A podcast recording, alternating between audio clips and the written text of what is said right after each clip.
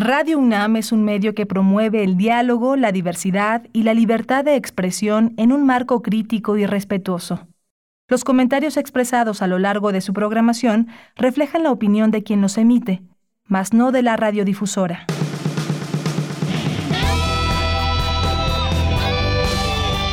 Prisma RU.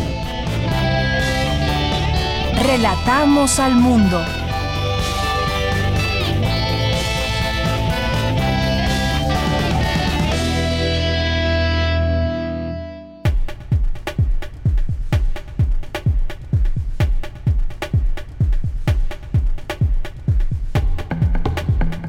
Hoy es 11 de julio, les damos la bienvenida a todos nuestros radioescuchas que en este momento están en sintonía con Radio Universidad, aquí en el 96.1 de FM. Esto es Prisma RU, los invitamos a que se queden con nosotros, lo invitamos a que escuche este programa. Soy de Yanira Morán, les saludo con mucho gusto, al igual que todos mis compañeros que hacen posible esta emisión. Relatamos al mundo. Relatamos al mundo.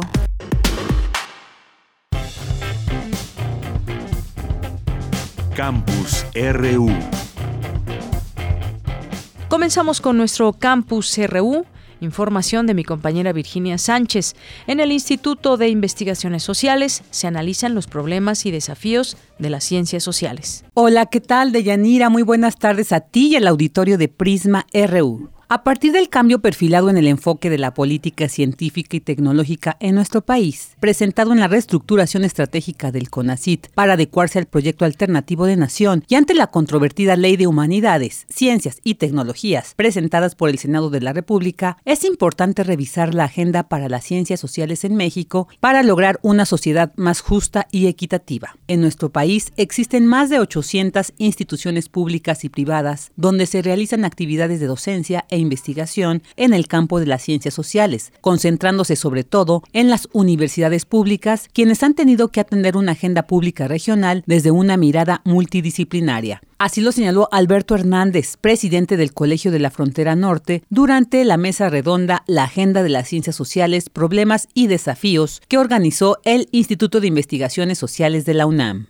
Los núcleos más considerados de estas comunidades están, por supuesto, en las unidades públicas. La UNAM, por supuesto, es el gran proyecto eh, que sustenta mucho la investigación, no solamente en ciencias sociales, sino en muchas otras áreas de las ciencias. Las universidades públicas, algunas en particular, regionales más que otras, y los centros públicos de investigación que se suman como un subconjunto de centros de investigación con una capacidad importante. Y considero conveniente detenerme un poco en este grupo, primero porque el Colegio de la Frontera forma parte de este grupo de 26 centros públicos y porque este ha tenido una agenda de atención a las prioridades nacionales. Creo que los centros públicos han tenido necesariamente que atender al trabajo de, la agenda pública, a la agenda pública muy regional a veces, a veces nacional. Y si bien estos tienen una manera distinta a cada centro público de su configuración, el nuevo sistema de CONACIT que les dio impulso hizo desplegar esfuerzos para alinear agendas de investigación, que tuviéramos más agendas de investigación, más actividades compartidas y sobre todo la atención a los problemas nacionales del país. Por su parte, Gloria del Castillo Alemán, directora general de la Facultad Latinoamericana de Ciencias Sociales, señaló la importancia de repensar el papel, aportes y desafíos de las ciencias sociales desde su campo multidisciplinario disciplinario en los contextos mundial, regional, latinoamericano y nacional a partir de sus evoluciones en la presente década y que exige abordar y estudiar una gran cantidad de viejos y nuevos problemas en cuanto al ámbito regional de América Latina, enuncia lo siguiente. En el ámbito regional de América Latina, por las características de los procesos histórico-políticos nacionales diversos que han tenido y tienen lugar en la región, se están llevando a cabo debates de la mayor relevancia sobre el Estado, las democracias, el liberalismo, el conservadurismo, los derechos, las identidades, debates todos predominantemente teórico-políticos con distintos alcances e influencia en los procesos estatales de toma de decisiones y repercusiones varias en el desenvolvimiento de las ciencias sociales. En el plano nacional, hoy vivimos un cambio histórico político de gran impulso que exige igualmente de las ciencias sociales, entre otras muchas cosas, nuevas miradas teóricas analíticas que nos permitan hacer visible la singularidad de los cambios a la luz de un conjunto de transformaciones de todo tipo. Hasta aquí la información. Muy buenas tardes. La leche es un alimento que debe estar presente en todas las etapas de crecimiento. Así lo expresa una química de la UNAM. Mi compañera Cristina Godínez nos tiene todos los detalles. La Organización de las Naciones Unidas para la Alimentación y la Agricultura considera que una dieta saludable debe incluir medio litro de leche al día. No obstante, en México la ingesta per cápita es de 350 mililitros y en el caso de las mujeres no alcanza los 200 mililitros. Lo anterior contrasta con el consumo de bebidas azucaradas como jugos procesados que es superior. Del consumo mensual de bebidas, el 20% corresponde a agua, el 36% a leche y el 44% a refrescos. Amelia Farrés González Arabia, de la Facultad de Química de la UNAM, explica que la leche es rica en proteínas, vitaminas y calcio, por lo que debe estar presente en la alimentación del individuo en todas las etapas de crecimiento. Los niños pequeños con esa dosis prácticamente satisfacen la necesidad de proteína diaria. En cambio, una persona, por ejemplo, una mujer premenopáusica, pues requiere de una dosis más grande, requeriría de tres raciones de leche al día para satisfacer sobre todo las necesidades de calcio. Es más crítica, por ejemplo, la pubertad y la adolescencia, donde se está formando y creciendo el esqueleto y el, en general el sistema musculoesquelético. Y en el caso de los adultos mayores cambia porque se requiere, pero eh, el propósito es diferente, es básicamente satisfacer la masa muscular que se pierde y desde luego la salud del sistema musculoesquelético. Existen diversos mitos en torno al consumo de leche, como su supuesta relación con la obesidad, en este sentido, la investigadora advierte que con moderación la ingesta de leche evita el sobrepeso, ya que contiene sustancias que lo previenen. Lo que sí es una realidad es que algunas personas presentan intolerancia a la lactosa. La naturaleza diseñó la leche para ser un alimento para crías. Por lo tanto, más o menos hacia la adolescencia se presenta un fenómeno bastante generalizado. El gene que codifica para la enzima que corta la lactosa en glucosa y galactosa se pierde. Entonces puede haber problemas. Sin embargo, esta respuesta es muy personal. Entonces se pueden sustituir la leche fluida, por ejemplo, con yogur, que va a presentar otro tipo de ventajas, como la actividad que en muchos casos de probióticos de los microorganismos que fermentan la leche y forman el yogur. O si tomas queso, por ejemplo, vas a encontrar las proteínas y el calcio y el fósforo mucho más concentrados que en la leche fluida. Entonces, se recomiendan tres raciones, pero puedes alternarlo con cualquier tipo de producto lácteo. Para contar con buenos hábitos alimenticios, la doctora Farrés recomienda investigar la información científica y académica disponible sobre el tema. Para Radio UNAM, Cristina Godínez. Porque tu opinión es importante, síguenos en nuestras redes sociales, en Facebook como Prisma RU y en Twitter como arroba PrismaRU. Relatamos al mundo. Relatamos al mundo. Hoy jueves iniciamos nuestras entrevistas que hemos realizado durante estos últimos meses aquí en el programa Prisma RU y platicamos con Manuel Perlo Cohen, quien habló sobre las distintas historias que nos ha dado la colonia Roma.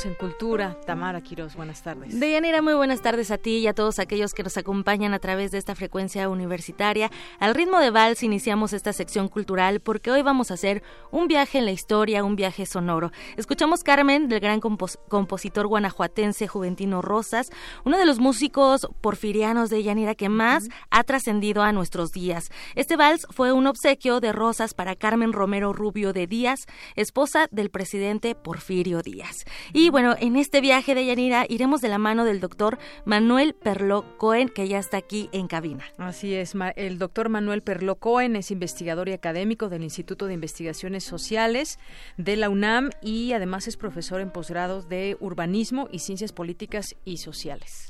Bienvenido, bienvenido, doctor. Qué bueno que está aquí con nosotros. Muchas gracias, Tamara de Yanira. Es un gusto estar nuevamente aquí en los micrófonos de mi querida Radio UNAM.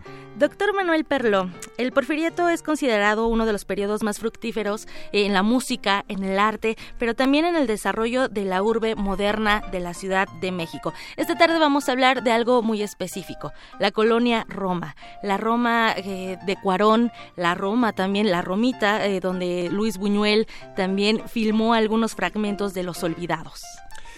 Toda la historia del país en el siglo XX y en el siglo XXI cabe en la Roma.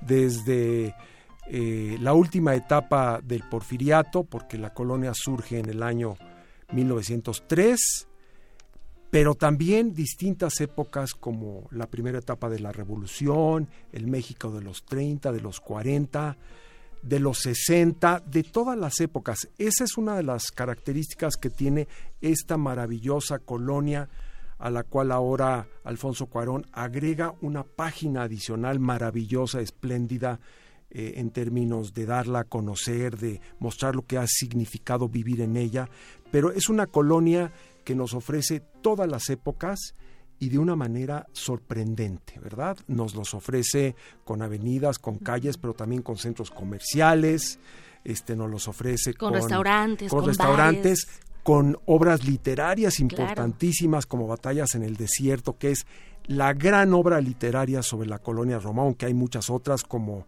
el vampiro de la colonia Roma de Luis Zapata, gran, la sombra del caudillo también. La sombra del caudillo, eh, Ojerosa y pintada de Agustín Yáñez.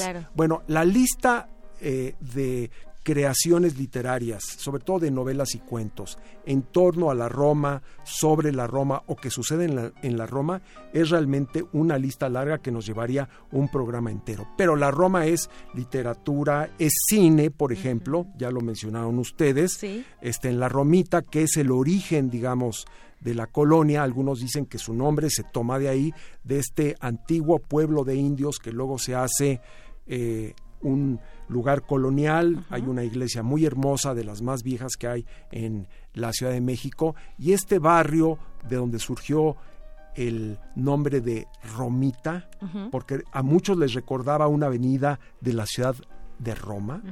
Entonces, algunos postulan que de ahí surgió el nombre Roma. Otros dicen que tuvo que ver con uno de los promotores de la colonia, que, fue el gran dueño de circo Orrin, este, el señor Orrin y que pensando en los circos romanos le puso Roma.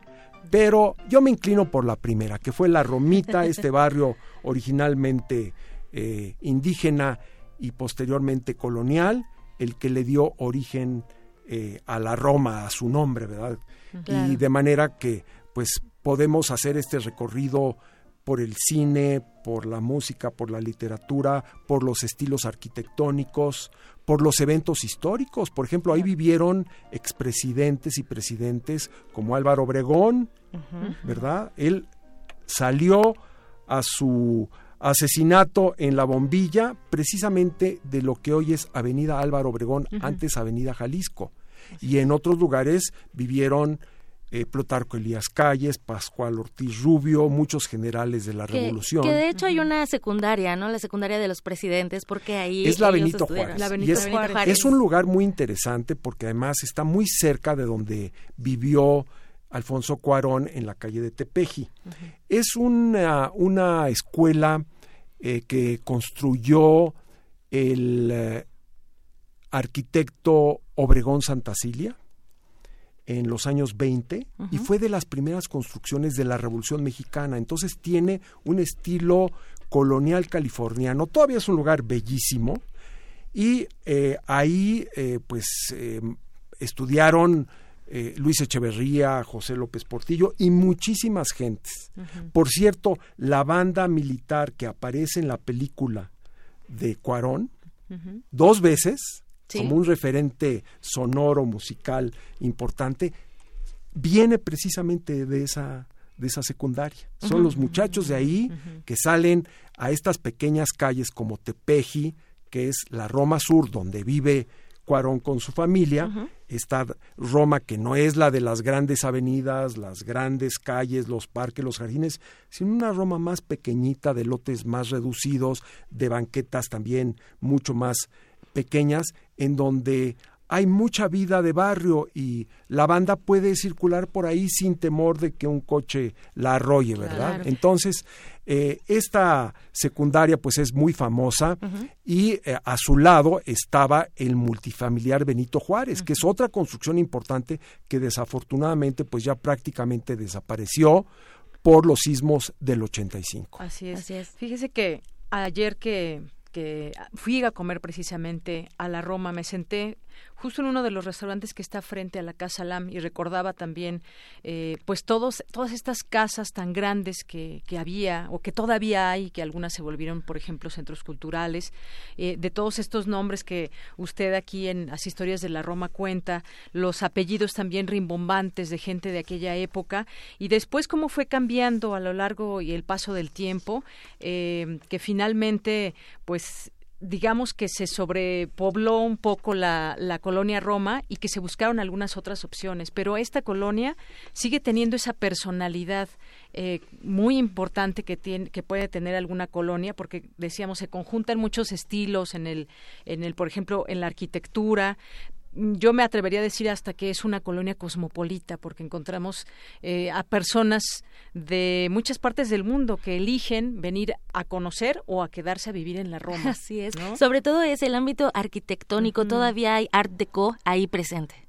Bueno, hay Art Deco, hay Art Nouveau, hay eh, estilo modernista, hay colonial californiano. Podemos encontrar realmente por lo menos unos 10 estilos arquitectónicos distintos en la muchos. Caminarla es un es un placer. Es es una cosa, digamos que la película de Cuarón eh, nos sugiere. Hay, hay, que caminar las colonias, hay que caminar la Ciudad de México.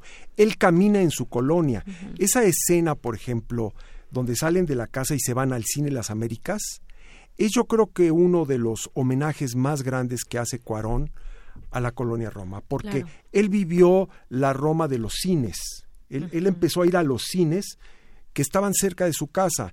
El cine Estadio, el cine Gloria, por supuesto el cine de las Américas, y luego otros cines que quedaban en las cercanías, en la Condesa, como el Lido, eh, Bella eh, Época.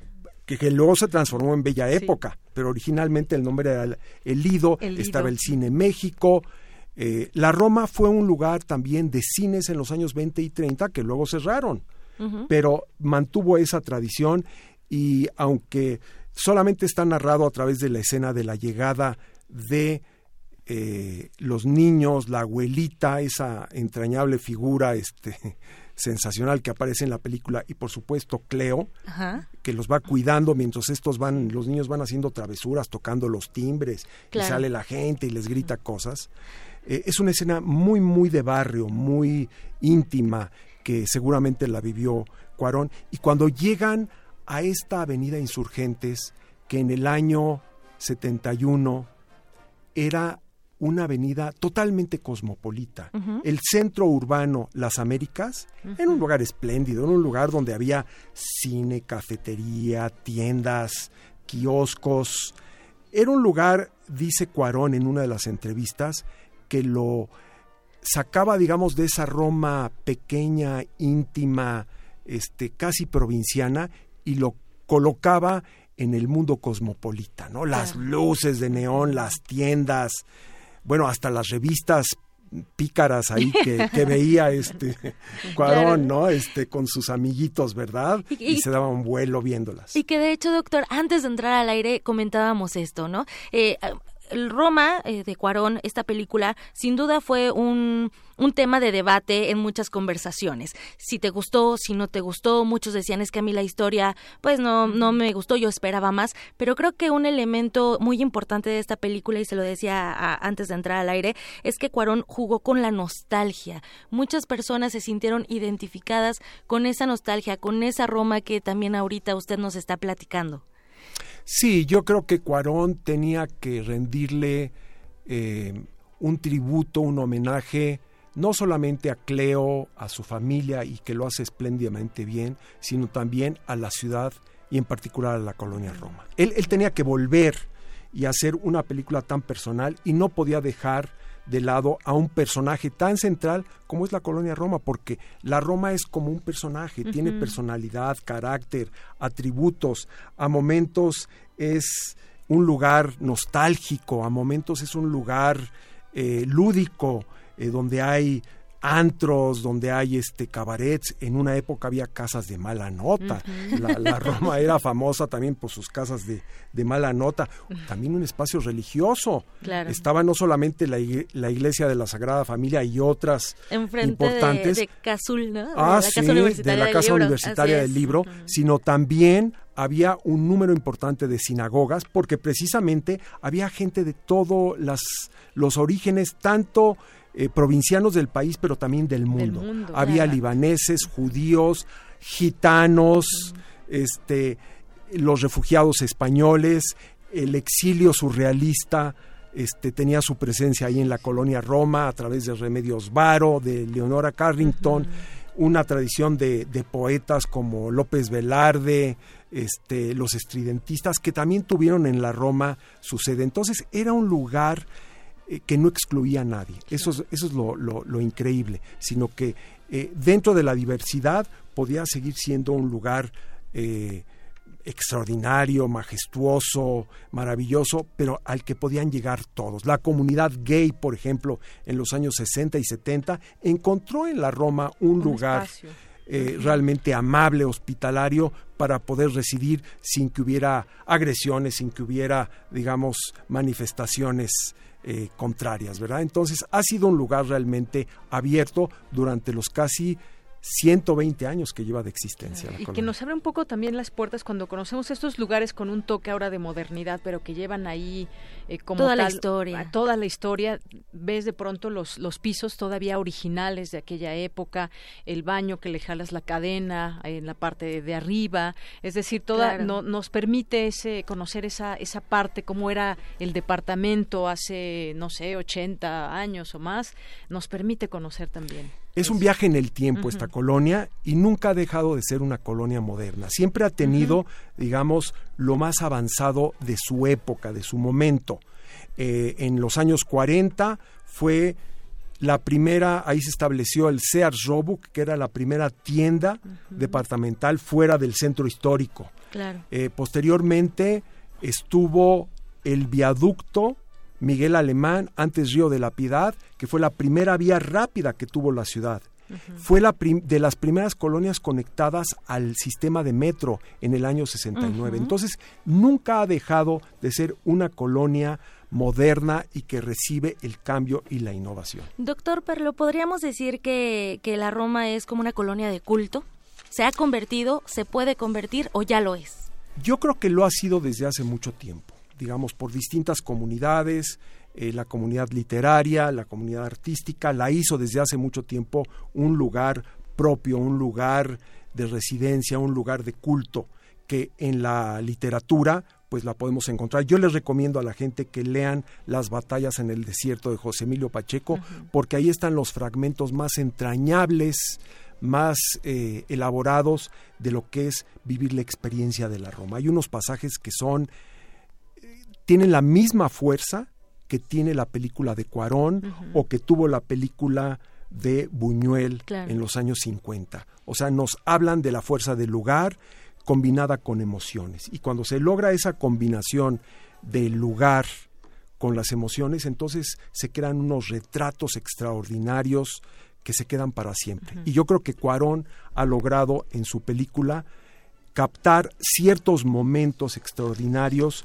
con emociones muy fuertes y nos los convierte en unos retratos espléndidos de la colonia Roma. Y ahora a ver qué, qué, pasa este domingo con la premiación de, del Oscar. Es este domingo ya, ¿verdad? la este ceremonia está nominado a 10 premios por muchas cosas. Es una, una cinta magnífica. Yo me quedo con algo bien importante, doctor. La Roma es para caminarse. La gente que vive aquí en la Ciudad de México lo sabe. Los que viven en la República Mexicana y los que viven en otras latitudes, en otros países, pues les recomendamos que vengan a la Roma, que vayan a la Roma y la caminen. Y que además se nos quedan muchas cosas pendientes, porque está la Roma Sur, la Roma Norte, muy cerca de Chapultepec, que es una maravilla también hay las viviendas que hubo y que todavía hay. Hay muchas Romas, sí. muchas, la Roma Sur, la Roma Norte, este una parte que está después de insurgentes, hay como cinco o seis Romas, pero hay una cosa que es indiscutible, todos los caminos llevan a la Roma. Todos los ejes llevan a Roma. Doctor Manuel Perlo Cohen,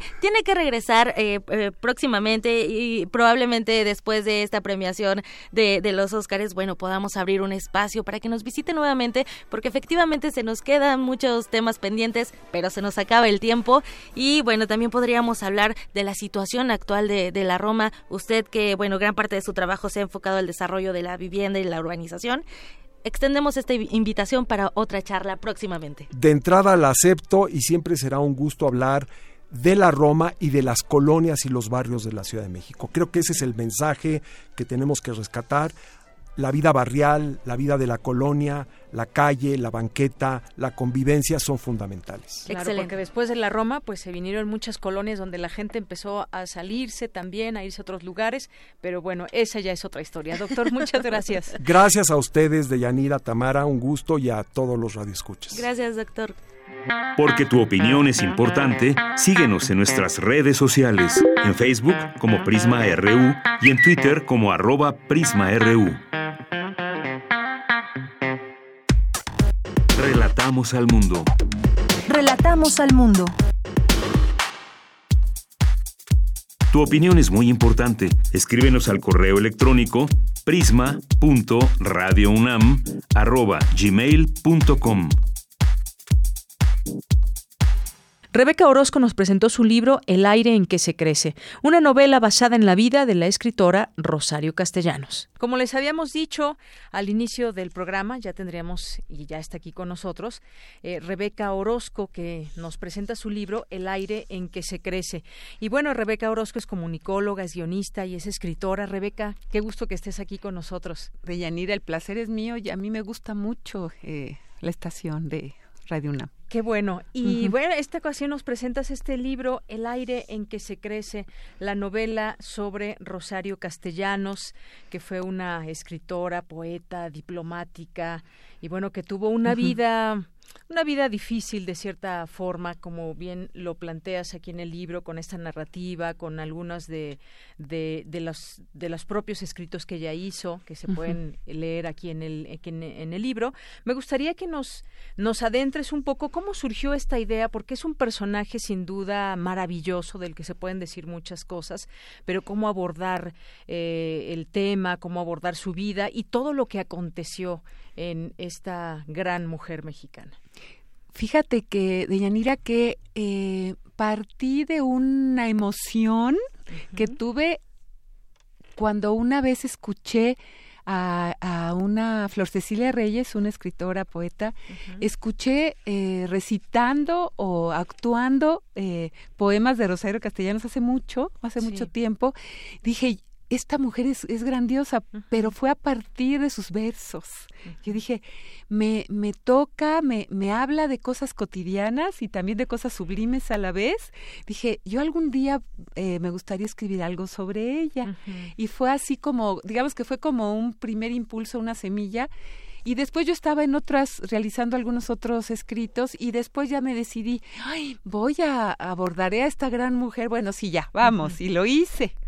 Y lo hice, sí. Claro, y además, bueno, dentro de este libro podemos encontrar pasajes y detalles que nos dan cuenta, que nos adentran justamente a su vida, porque fue una mujer que desafió de manera muy valiente todas las convenciones de una época en donde pues la mujer se le veía como pues algo menor eh, se le veía como esa mujer que no podía eh, ser profesionista ser eh, madre y muchas cosas. Ella le tocó y desde niña ya sentía estos impulsos en primer lugar desde su natal Chiapas allá en Comitán.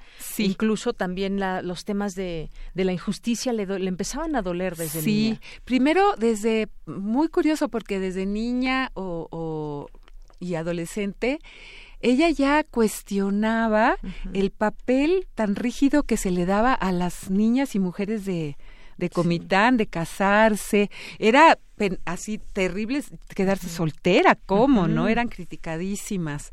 Eh, ella empezó a ver esto, sobre todo... Eh, cuando entró a, estudiar filosofía y letras en la UNAM, en Mascarones, era impresionante que los mismos estudiantes filósofos decían, eh, subestimaban el papel de la mujer. Dice, tú no vas a trabajar, tú no vas a escribir libros, tú seguramente de aquí te vas a ir a, tu casa. Y ella empezaba eh, eh, a decir, bueno, pero yo sí quiero escribir, yo sí quiero hacer ensayo. Y, y entonces su tesis trató, se hizo una pregunta, existe la cultura femenina en México y no existía. No existía. No existía el lugar para las mujeres pintoras, para entonces empezó ella a, a, crearse una idea diferente de cómo podía ser la mujer y no solo crearse la idea, sino actuar de manera diferente. En las tertulias de, de Mascarones ella destacaba por su inteligencia y cómo planteaba los problemas ya desde ahí. Así es. Haces una advertencia aquí en el libro. Esta es ah, una novela, eh, homenaje a esta escritora excepcional. Sí. Y bueno, querías comentar. Sí, sí, es este, que ella, ella ya destacaba por sus ideas tan inteligentes y tan lúcidas. Incluso se fue, eh, quiso ella eh, irse a España a tomar una maestría sobre literatura también y en la época de Franco. En la época de Franco que por cierto sus, algún algún compañero le decía que cómo se iba a ir eh, a, estudiar bajo el franquismo si eran ideas contrarias a lo que ellos pensaban.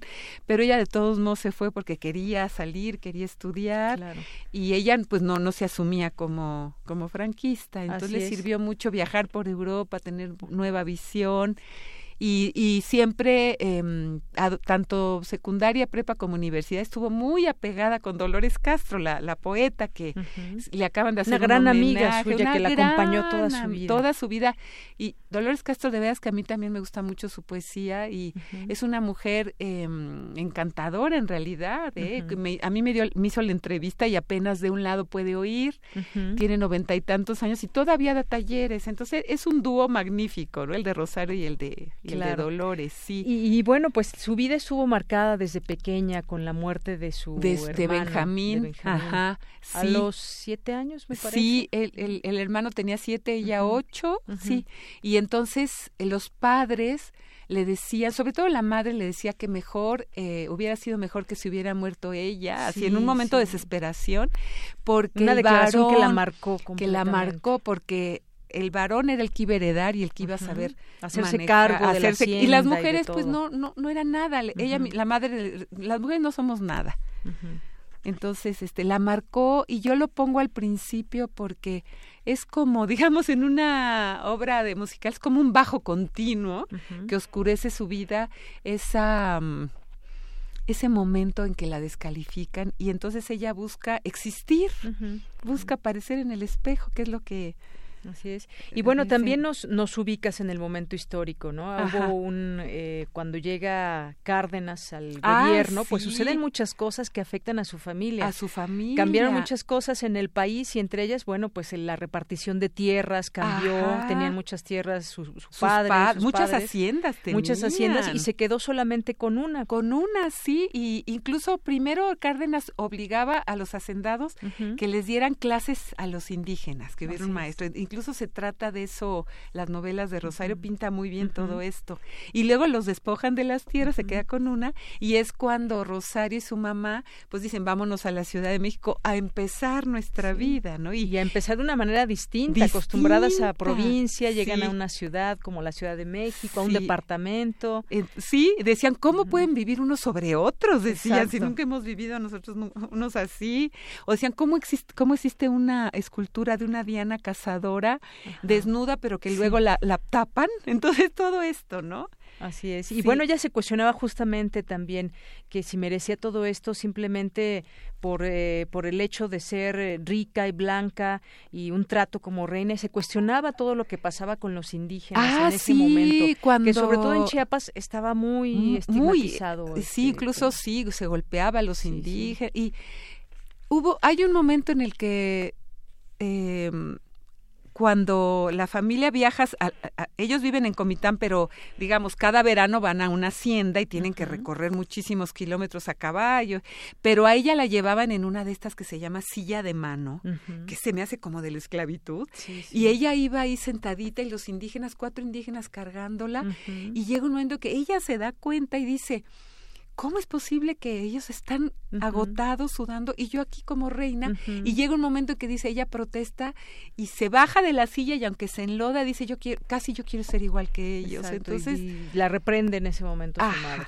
Sí, Así es. Entonces, este, son escenas que yo voy creando, pero a partir de lo que realmente como ella era, ¿no? Yo escenifico, que es mi labor de, de la ficción, pero sí hay un fondo muy muy interesante que realmente era ella sí. Así es y además bueno su nana era indígena. Y, la nana es, es importantísima más que su madre para le dio más amor que su madre. Le dio más amor que su madre y le daba una cosmovisión este interesantísima no una manera de ver la tierra la relación. A ella a Rufina le gustaba mucho hasta estar descalza por el hecho de sentir la tierra bajo sus pies, que es otra manera de pensar diferente a, al piso lujoso que puede haber en la hacienda, ¿no? Así es. Ajá. Y bueno, pues sí, justamente llega a la Ciudad de México, luego pues inicia su, su carrera, se empieza a replantear este papel de las mujeres, justamente, todo, toda, desde, desde pequeña, su adolescencia, su juventud, por supuesto, estuvieron ya marcadas con toda este, esta situación que imperaba con las mujeres. Sí. Y bueno, empezó a conocer también a distintas personalidades, filósofos en aquel momento, ¿no? Muy interesante. Conoció, por ejemplo, a Ramón Chirao, eh, conoció a Luis Villoro, a Jaime Sabines. Ah, sí, eran sus compañeros. y, también gente de teatro muy amigos de ella eran Emilio Carballido y Sergio Magaña y también Josefina, Luisa Josefina Hernández, ¿no? Incluso Emilio Carballido y Sergio Magaña, ella, ella viví, ella, este, ya sus padres cuando les empezó a ir bien en la Ciudad de México, tenían una casa en Avenida Madereros, que ahora es Constituyentes, y esa casa todavía está. Yo paso y digo, a ver si veo algo del pasado de Rosario, ¿no? Pero los invitaba a comer Rosario Emilio Carballido y a Sergio Magaña, y entonces otra de las nanas que ella tenía, este, les hacía los frijoles tipo chapaneco y entonces ahí aprovecho estas comidas para que platiquen de muchas cosas, de inquietudes de ellos y de la época. Así es. Y bueno, son varios momentos importantes eh, en su vida. A los 23 años se quedó huérfana. Ah, sí. Y esto, pues, evidentemente también de, de ambos padres. De ambos padres. Sí. Fue una diferencia muy, de muy poco tiempo. De muy entre la muerte de la madre primero y luego del padre. Entonces ella tenía que vivir sola en esa casa enorme y por eso vino de, de, Chiapas una de sus cuidadoras, una de sus nanas de antes y, era su compañía. Ajá. Así es. Eh, también dentro de su vida la amistad pues fue muy importante dentro de ella. Ya mencionábamos algunos personajes, mencionabas a Emilio Carballido, eh, está Sergio Magaña, estaba por ahí este de apellido Ortiz también, ah, que fue un Raúl gran Ortiz, Raúl Ortiz. Yo, yo, entrevisté a Raúl Ortiz y Ortiz, eh, acaba de morir hace unos hace poco, y todavía él es muy enfermo, pero me atendió y me platicó, sobre todo de la etapa de Rosario cuando fue maestra de la UNAM, y Raúl Ortiz también era y entonces de esa época me contó mucho y me, me hablaba de la inteligencia de, de Rosario y de su trato Incluso hay una anécdota muy bonita porque Rosario le costaba muchísimo trabajo el idioma inglés. Sí. Cuando iba a ser embajadora no, no sabía muy bien inglés, entonces le pidió a Raúl Ortiz. Raúl Ortiz y Ortiz tradujo del inglés al español bajo el volcán de Malcolm Lowry. Entonces era un erudito porque también traducía Shakespeare. le decía, a ver Raúl, enséñame a hablar inglés. Entonces se iban al cine Lido, que mira, qué curioso que ahora el cine Lido es la librería que ahora lleva el nombre de Rosario, ¿no? Se iban al cine Lido, luego se, iban a cenar y, aprove y le decían, todo lo vamos a hablar en inglés, todos los comentarios lo vamos a hablar en inglés. Y así, así, era una, la quería muchísimo Raúl a, ella, muchísimo. Y luego grabó ustedes que son de radio, dijo Raúl, mira, tengo esta, esta grabadora, ah, ahorita que estamos en mi casa, léeme tus poemas con tu voz y vamos a, y luego los, los publicó, no sé si se diga así, en, en los discos de, de voz viva de la UNAM. Ajá. Sí, sí, y, efectivamente, y actualmente podemos descargar también poemas ¿verdad? de Rosario De esa misma, sí. Exactamente. Exactamente. Y bueno, fueron varios personajes a los que tú tuviste oportunidad de entrevistar, que tuvieron pues evidentemente mucha información para recrear incluso esas pláticas que tenía con, Raúl Ortiz, con Dolores con Castro, Dolores. que vuelven pues mucho más interesante esta esta plática y este libro entre ellos, algunos detalles incluso de cosas sí, que, que, yo es lo que siempre busco cuando recreo mis personajes para que para que sean más humanos este, esos detallitos que te hacen de veras vivir la escena, ¿no? Sí. Así es. Y bueno, por ejemplo, incluso comentarios cuando hablaban de la mujer en el arte, ¿no? Por ahí sale a relucir el nombre de María Izquierdo, que por qué no la habían dejado crecer, ¿no? Pues simplemente por el hecho de que era mujer. Sí, porque a ella le habían dado no sé en qué institución, le habían dado una pared inmensa en una escalera para que pintara un mural en esa época, pero sus mismos compañeros como Diego Rivera y, algunos otros Siqueiros dijeron, no, ¿por qué una mujer va a pintar un mural? Pero si ellos eran sus compañeros. Así es. Y luego, pues, mencionabas también una, un momento muy importante para ella, que fue su viaje a España. Vendré a España y sí, efectivamente, cuando cuando le comentaba a alguna persona que cómo se iba a ir a un lugar donde estaba reinando el franquismo y todo lo que estaba sucediendo en España. Sin embargo, ella sentía esa necesidad, necesidad de irse. Ya había conocido, digo, no hemos hablado, pero una parte fundamental, exactamente, Ricardo, que fue su novio, su esposo, y bueno, fue una relación muy tormentosa. Muy tormentosa. Y fue el único amor de su vida. O sea, y, pero ella insistía en esa relación y sí fue muy, esa es la palabra, tormentosa. Sí, por supuesto. Y que en su ida a España se, se cuestionaba también, iré o no, eh, lo dejaba. Porque él incluso como que intentó casi, antes de irse ella a España, le, le quiso pedir matrimonio, pero ella dijo, no, ya, ya me voy, ya me voy a a España. Entonces él, ella lo amaba con todo su corazón, pero se iba. Con toda su vida. Con toda su vida, pero se iba. Es una cosa extraña, ¿no? Muchas veces pasó eso a lo largo de, su relación. Y bueno, se vaya, Rosario Castellanos conoce mucha gente, conoce lugares, eh, pláticas muy bien aquí en el, eh, en el libro, cómo es que vivía allá eh, entre una, pues una postura muy rígida también de la escuela, ¿no? En cuanto al eh, catolicismo, ah, a las sí, es que llegó una escuela totalmente católica, la directora que las hacía casi casi rezar, ¿no? Sí, sí, sí. Y, y, Rosario sí era mm, por educación católica, pero con toda la filosofía que estudiaba, bueno, eran unas contradicciones y unas preguntas y unas dudas que, que ahí, ahí las, las desarrollo también. Y por supuesto también no podemos dejar escapar que conoció allá, estando en Europa, algunos intelectuales europeos. por supuesto ah, conoció a Simone de Beauvoir, a Jean-Paul Sartre. Los pongo en el café La, la Flor. Exacto, que ese encuentro fue un encuentro como muy rápido, no muy rápido. Tanta oportunidad de platicar con ellos, pero lo curioso es que eh, Rosario hizo su tesis sobre la cultura femenina y después de hacer la tesis eh, pudo, pudieron llegar los escritos a México, porque no era como ahora que tienes acceso a todo. Entonces, cuando llegaron los, los escritos de Simón de Beauvoir, se dio cuenta que coincidían mucho con su propia tesis. Así Pero ya después. Y también conoció, también visitaron a Gabriela Mistral a Gabriela Mistral, exactamente. todo eso es muy interesante. De conocerla. Y, bueno, en esta estancia en España llega una carta porque era la manera en que se comunicaba con la gente aquí en México y entre ellos estaba Ricardo. Sí. Y de pronto llegó una propuesta de matrimonio. De él, sí. Y entonces ella se vuelve loca de felicidad. Y, da, y genera una respuesta donde le dice que sí, que donde, le dice que sí, donde esté yo voy a ir. Exacto.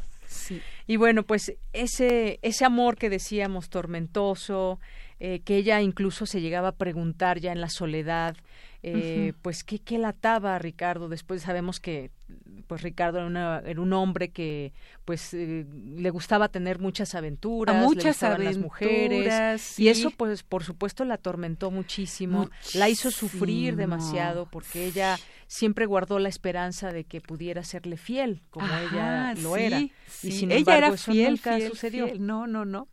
Pero había momentos en que ella eh, veía que Ricardo le escribía o cuando se veían se, se volvía a ilusionar tanto que le decía, bueno, aunque sea, no me sea tan infiel. sí, sí, sí, sí. Luego, dentro de estos momentos también uno muy terrible, bueno, fue cuando se enfermó de tuberculosis. Sí, sí, y leyó eh, La montaña mágica de Thomas Mann que tiene que ver con la tuberculosis. en todo, en todo buscaba siempre la literatura. Y finalmente con Ricardo a los 28 años se casó. Ajá. Se casó a los 28 años, comenzaron una vida. Él ya había tenido otra otra, esposa, tuvo dos hijos. Y, y Rosario se se, se, ofreció a cuidarle los hijos a veces a, Ricardo, entonces a veces iban con ella y con Ricardo. Sí, hicieron una relación ahí con los hijos de, de, él. Luego, a los 32 años, me parece, fue que nació su hijo, Gabriel. Sí, a los 32 años después de un tercer intento tuvo problemas eh, abortos abortos y bueno pues finalmente eh, la, no a los 35 años fue que tuvo a sí lo, nació en 61 Gabriel entonces ella tenía Uh 65 años se embarazó ambos como 36 más sí porque fue el primer embarazo a los sí, 35 sí entonces lo tuvo hasta el tercer tercer embarazo exactamente. Y bueno pues de ahí la vida con la vida con él siguió muy tortuosa. Sí. Luego incursionó en el periodismo. Julio Scherer la invitó a la escribir invitó, y ella era muy estaba muy insegura al principio en la entrevista de trabajo pues dice a lo mejor yo no, porque decía mucho, yo soy una persona infecta, a lo mejor no voy a poder. Y Julio Scherer confió en ella y dice, tú vas a poder, y empezó a hacer. Claro que pudo. Y, y, hay tres tomos con sus artículos periodísticos. Así es. Riquísimos, riquísimos para leerlos. Bueno, ya vamos acabando, el tiempo se nos viene encima, pero pues tuvo también una, un viaje a Estados Unidos. Ah, sí, porque era una maestra de, de varios lugares de Estados Unidos muy reconocida y siempre daba literatura latinoamericana. Así es. Y bueno, después vinieron todos estos temas del 68, que Ay, ella los vivió con un sufrimiento terrible, era parte de las marchas también. Hay un poema maravilloso de, de, de, de ella del 68 y estuvo involucrada, pero luego Echeverría es la que la llama a ser embajadora y la invita a que eh, hay una contradicción interna muy fuerte. Sí. sí, incluso no no recuerdo, recibí una llamada de Chiapas donde le, le preguntaba eso, quizás te quieren fuera no te quieren aquí en México y por eso te invitan allá. Porque existe esa, yo, yo contemplo esa posibilidad también. Y bueno, pues también su, su, la maternidad, cómo la vivió, el ser madre con su hijo Gabriel, que lo llevó a Estados Unidos en su momento, lo llevó a Israel.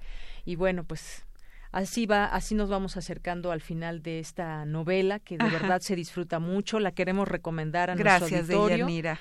Que nos está escuchando en este momento y aquí justamente eh, pues nos trajeron dos libros. Muchas gracias Paloma para que podamos regalar a nuestro auditorio. A las primeras dos personas, no sé si hay alguien que nos pueda ayudar ahí con el teléfono, eh, a las dos primeras personas que nos llamen, que se lleven este libro, El aire en que se crece de Rebeca Orozco, lo van a disfrutar muchísimo, yo lo sé. Las primeras dos personas que nos marquen al 55 36 43 39.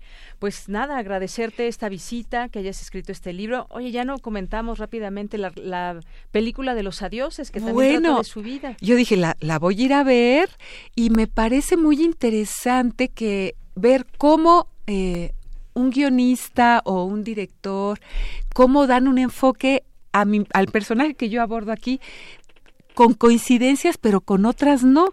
Pero esa es la riqueza de, del arte, que el personaje puede tener muchísimas facetas incluso las personas tenemos muchísimas facetas. Lo interesante es cómo, cómo aborda cada quien al mismo personaje. Y cómo era tan rica Rosario y tan...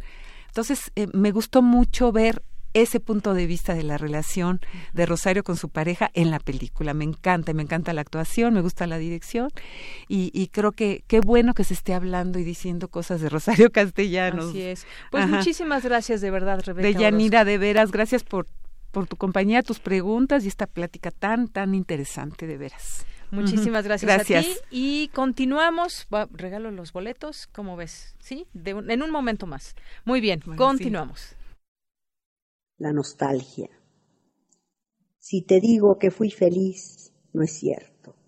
No creas lo que yo creo cuando me engaño. El recuerdo embellece lo que toca, te quita la jaqueca que tuviste el sopor de la siesta lo transfigura en éxtasis. Y en cuanto a ese zapato que apretaba tanto que te impidió bailar el primer baile, no hubo zapato. Mira, estás descalza, danzas eternamente ingrávida en el círculo cerrado de un abrazo. Danza sin esa doble barbilla de tu gula, sin esa arruga artera que estás echando alrededor de tu ojo. Relatamos al mundo. Relatamos al mundo.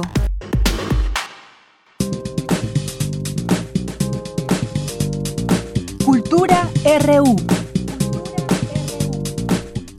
Ya estamos en Cultura. ¿Qué tal, Tamara? Muy buenas tardes. Deyanira, muy buenas tardes a ti y también a todos aquellos que nos acompañan a través de esta frecuencia universitaria, el 96.1 de FM, en este, mar, en este viernes, viernes 17 de mayo de 2019. También saludamos a los que nos escuchan en otras latitudes a través de Internet. Recuerden que estamos en redes sociales como arroba prisma.ru.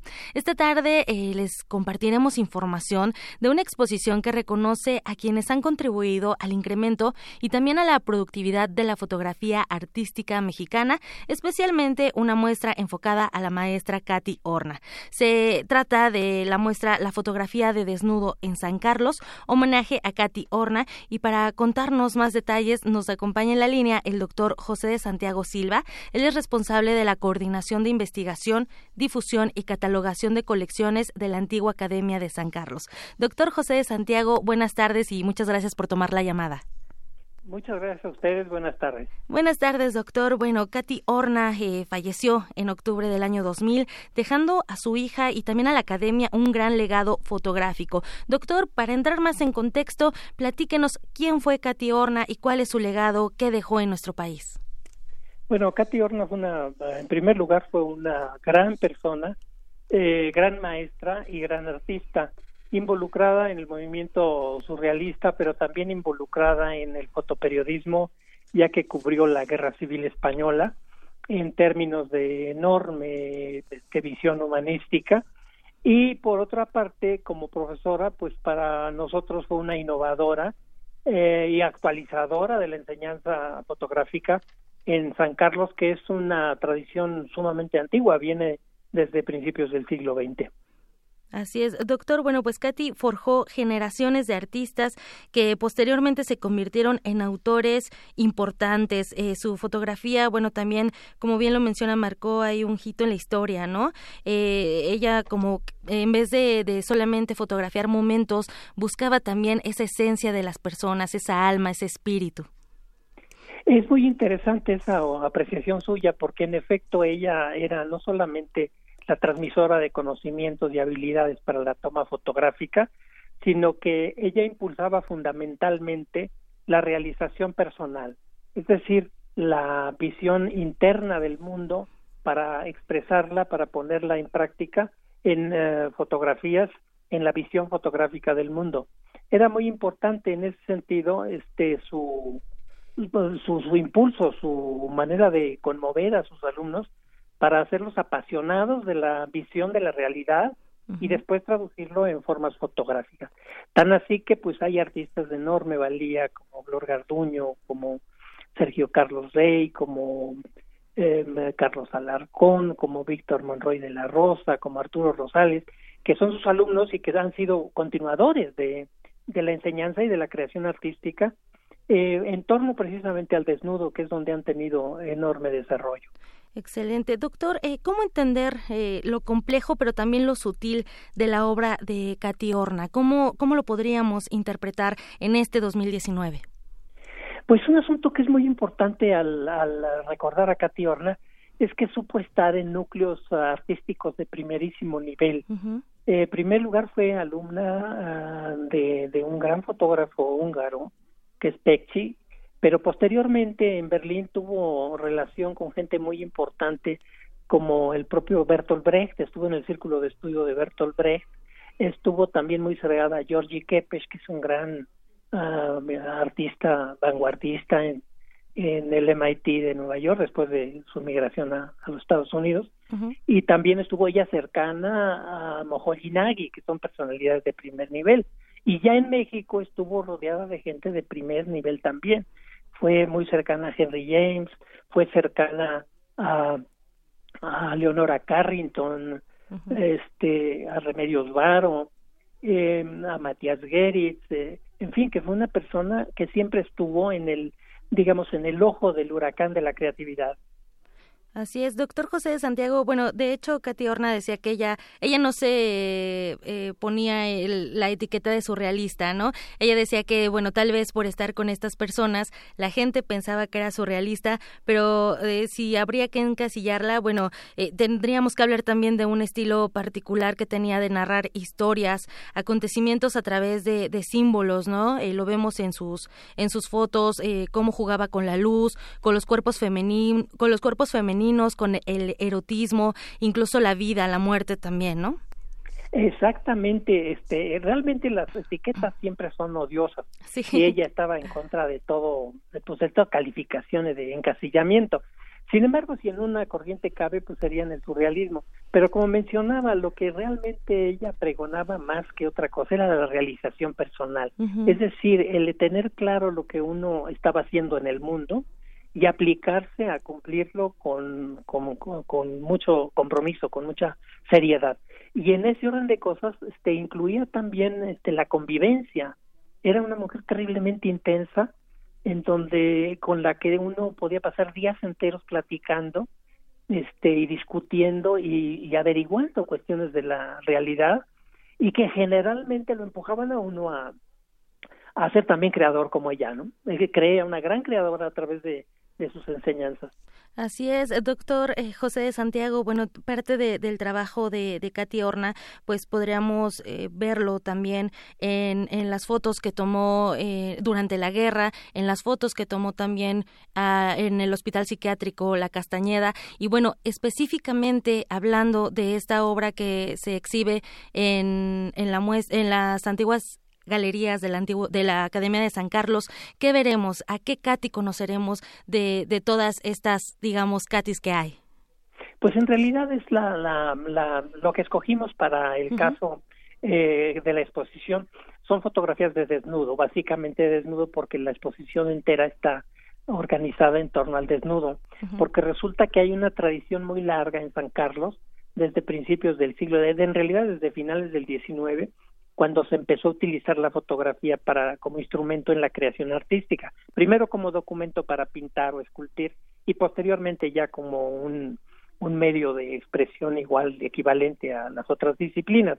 Entonces esa esa corriente que es tan fecunda eh, pues tuvo también un hito importante en Katy porque Katy hizo algunos de los desnudos este realmente modélicos de la de la foto de desnudo en México como la, la serie que hizo eh, con precisamente con, con Leonora Carrington como modelo desnuda eh, con asociaciones en efecto simbólicas de máscaras de lámparas del lecho que puede ser lecho eh, erótico o lecho de muerte.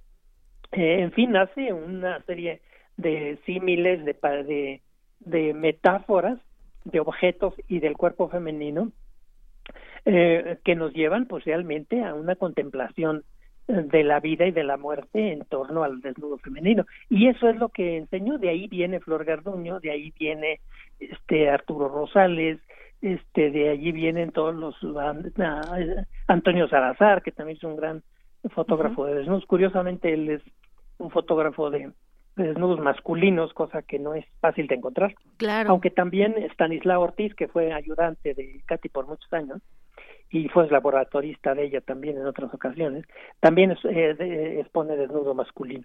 Excelente. Una muestra que, bueno, se divide en tres núcleos temáticos, pero que cabe mencionar mencionar tiene diversas aristas y que bueno podemos disfrutarla en las en las galerías de la antigua Academia de San Carlos se nos quedan muchas piezas sueltas doctor eh, pero esas piezas las podremos encontrar si vamos a la exposición y conocer más allá también Claro, me gustaría mucho mencionar que uno de los pioneros de la foto de desnudo es Antonio Garduño, que en compañía, en colaboración con Naui Olin, hizo uno de los desnudos más importantes de principios del siglo XX, o la serie de desnudos más importantes de principios del siglo XX de esa mujer extraordinaria que es Naui Olin. Excelente. Entonces, bueno, ahí, ahí tenemos muchos muchos pretextos para visitar las galerías, doctor. ahorita, bueno, en este fin de semana no están abiertas por la contingencia que vivimos en la Ciudad de México, pero todavía tenemos tiempo para visitar esta esta muestra hasta el 28 de junio del 2019. Así es, hasta las vacaciones estaremos abiertos. Invitamos cordialmente al público a que vaya a esta exposición. Claro que sí, pues muchísimas gracias por tomar la llamada, doctor José Santiago Silva, eh, responsable de la Coordinación de Investigación, Difusión y Catalogación de Colecciones de la antigua Academia de San Carlos, lugar donde, bueno, se encuentra esta, esta muestra, la fotografía de desnudo en San Carlos, homenaje a Katy Horna. Muchísimas gracias por tomar la llamada. Gracias a ustedes, hasta luego. Hasta luego. Y bueno, Deyanira, con esto nos despedimos con esta opción. Recuerden que eh, la antigua Academia de San Carlos tiene algunos arreglos. La entrada es por la calle Emiliano Zapata número 37, que es la continuación de Moneda, para que se acerquen en cuanto, bueno, se puedan también eh, abrir los espacios de la UNAM ah, por la contingencia. También recuerden que no tenemos Festival de Intersecciones, tampoco la eh, la, feria, de los, otros libros, pero también los invitamos a que estén pendientes de las redes sociales y sobre todo de las redes sociales oficiales de la UNAM para que sepan cuáles son los recintos que abren y cuáles no. Por lo pronto me despido y les deseo que tengan excelente fin de semana. Y con esto vamos un corte para continuar con más información en la segunda hora de Prisma RU. No se vaya. Porque tu opinión es importante, síguenos en nuestras redes sociales, en Facebook como Prisma RU y en Twitter como arroba PrismaRU.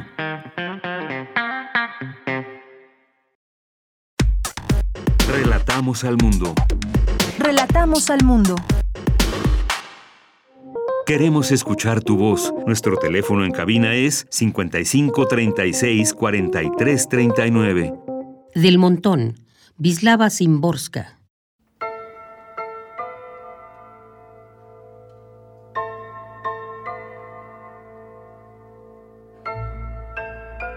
Soy la que soy, casualidad inconcebible como todas las casualidades.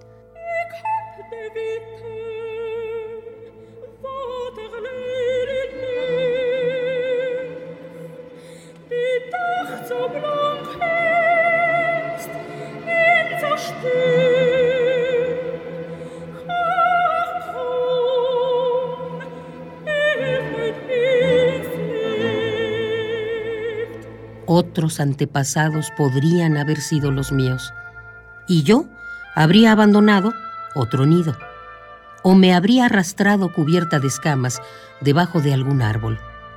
En el vestuario de la naturaleza hay muchos trajes, traje de araña, de gaviota, de ratón de monte.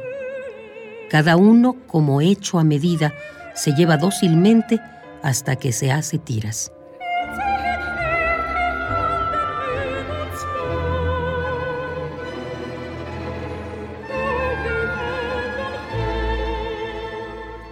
Yo tampoco he elegido, pero no me quejo. Pude haber sido alguien mucho menos personal, parte de un banco de peces, de un hormiguero, de un enjambre, partícula del paisaje sacudido por el viento. Pude ser alguien mucho menos feliz, criado para un abrigo de pieles o para una mesa navideña, algo que se mueve bajo un cristal de microscopio árbol clavado en la tierra al que se aproxima un incendio, hierba arrollada por el correr de incomprensibles sucesos, un tipo de mala estrella que para algunos brilla.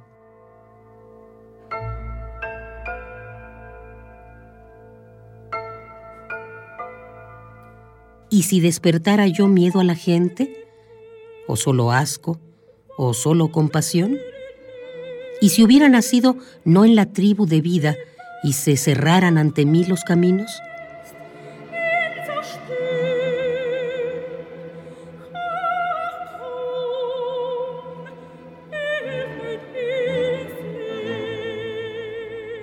El destino hasta ahora ha sido benévolo conmigo.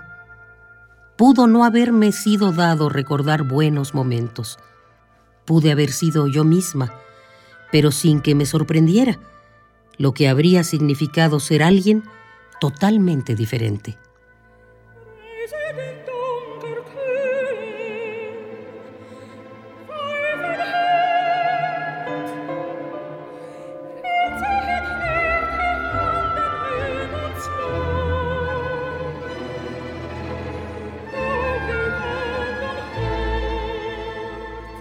Del montón. Vislava Simborska. Queremos escuchar tu voz. Nuestro teléfono en cabina es 55 36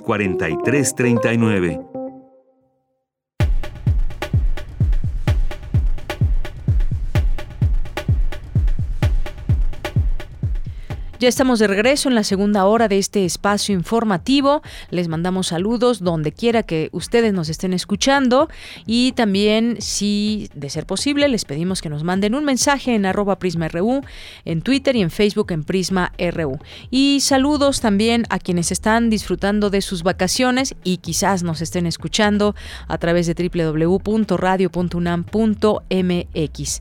Continuamos con la información destacada de la UNAM. Resaltan en nuestra universidad que el avance tecnológico ha originado nuevas formas de activismo, como lo es el hacktivismo.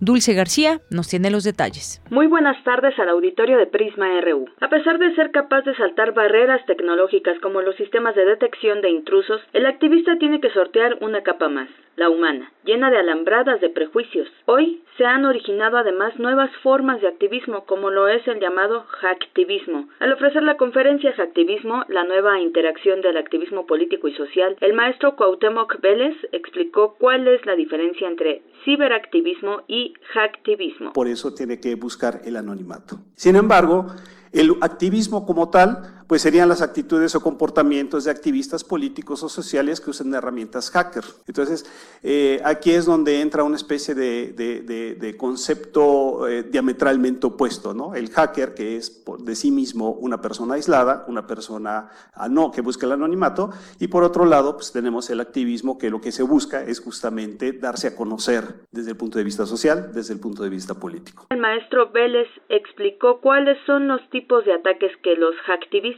pueden llevar a cabo. Que es cómo los llevan a cabo, cómo los perpetran, etcétera. Hemos hablado de ataques de, de, negación de servicio, la inyección de código SQL, hemos hablado sobre ingeniería social, etcétera. Pero poco también se conoce eh, sobre la función del social que está teniendo hoy por hoy, no nada más el ciberespacio, sino también el, hacking como tal. Desde sus inicios, el ciberespacio ha sido un medio de comunicación indudablemente, para que haya este intercambio de información y de conocimiento. En el Instituto de Ingeniería de la UNAM, el académico dijo también que en este tema se pone a cuestión la democratización del cómputo y explicó que dicha democratización se logró a la par de movimientos sociales como los que estuvieron en contra de la guerra de Vietnam, el movimiento estudiantil de 1968, los movimientos pacifistas, entre otros. Este es el reporte. Muy buenas tardes. Las aflatoxinas son sustancias cancerígenas que están en el maíz, arroz, cacahuates, nueces, chile, pollo, leche, huevos, embutidos y cervezas. Mi compañera Cindy Pérez Ramírez nos tiene más información sobre este tema. Deyanira, muy buenas tardes a ti y al auditorio de Prisma RU. Así lo señaló Magda Carvajal Moreno, investigadora del Instituto de Biología de la UNAM, durante una conferencia sobre el tema en el Seminario Permanente sobre Agricultura, Alimentación y Nutrición del Programa Universitario de Alimentos de la UNAM. Y es que, según la investigadora, lo que comemos es la principal causa de riesgo de cáncer con 36 delante del consumo de tabaco con 31% y las infecciones 11%. Las aflatoxinas están en sorgo, en carne de cerdo, en carne de pollo, a veces el hongo penetra en los higos, en todo lo enchilado, en oleaginosas, todo lo que tenga grasa. La aflatoxina le gusta mucho la grasa. Por eso dicen que, que la gente cuando es gorda se muere más de cáncer. Las aflatoxinas se quedan en los lipocitos por mucho tiempo y entonces ellas pueden ejercer el efecto mutágeno desde ahí. También en los eh, embutidos, que son principalmente de cerdo y de ave. Los efectos de las aflatoxinas, entre los efectos tenemos que hay una hemorragia interna, es con piel, pechuga con piel y pechuga sin piel. Y una ama de casa dirá, este, bueno, lo golpearon a la gallina, ¿no? Cuando la compra. Bueno, puede ser que la golpearon o pueden ser aflatoxinas. Entonces, si es posible comprar mejor sin hemorragias a, las eh, pechugas. Carvajal Moreno advirtió que las aflatoxinas producidas por Mo del Aspergillus flavus no se ven, no tienen sabor ni olor, son resistentes al calor y a procesos como cocción, ultrapasteurización, nixtamalización y fermentación. La aflatoxina eh, trabaja muy a gusto con el virus de la hepatitis B. México es el primer lugar en cirrosis y enfermedades hepáticas en Latinoamérica con 226 casos cada 100 mil habitantes. Chile tiene el segundo lugar.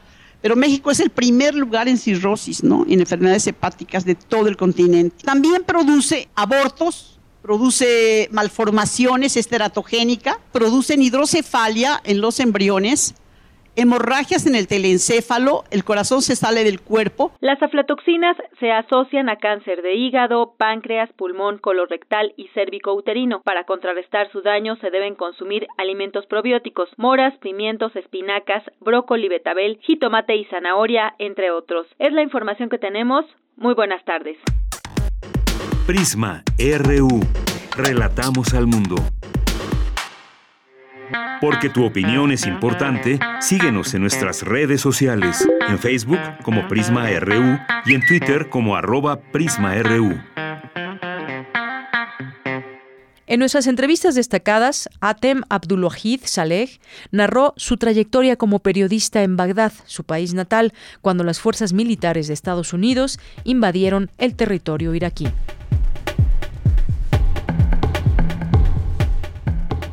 Y como les habíamos dicho al inicio de esta emisión, vamos a platicar, ya está, está aquí con nosotros, eh, al profesor ahora, periodista, poeta, Hatem, antes, a ver si lo pronuncio bien, Hatem Abdullahid Saleh. Abdul Wahid. Abdul Wahid. Abdul Wahid. Abdul Wahid. Ah, sí. Abdul Wahid Saleh. Está bien. Muy bien.